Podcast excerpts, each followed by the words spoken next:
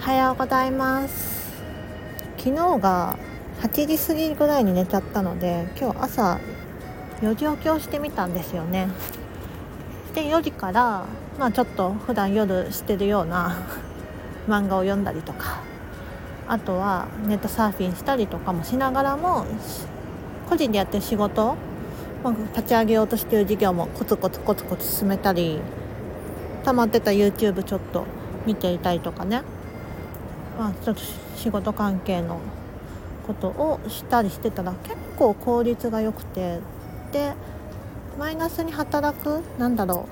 う結構夜って思考が優位になってしまったりとかいろんなことを考えてしまったりとかあるんですけどなんか朝に活動することでそれがうまく働かなくていい感じに作業できるなってことにちょっと気づいてしまいました。はい。なのでちょっと今日ですね、まあ、毎日それができるかって言ったらやっぱ夜に予定があったらできないんだけどちょっとこの生活やってみたいなっていうのが思ったことでした。ということでね今日もこれから仕事なのでで今出社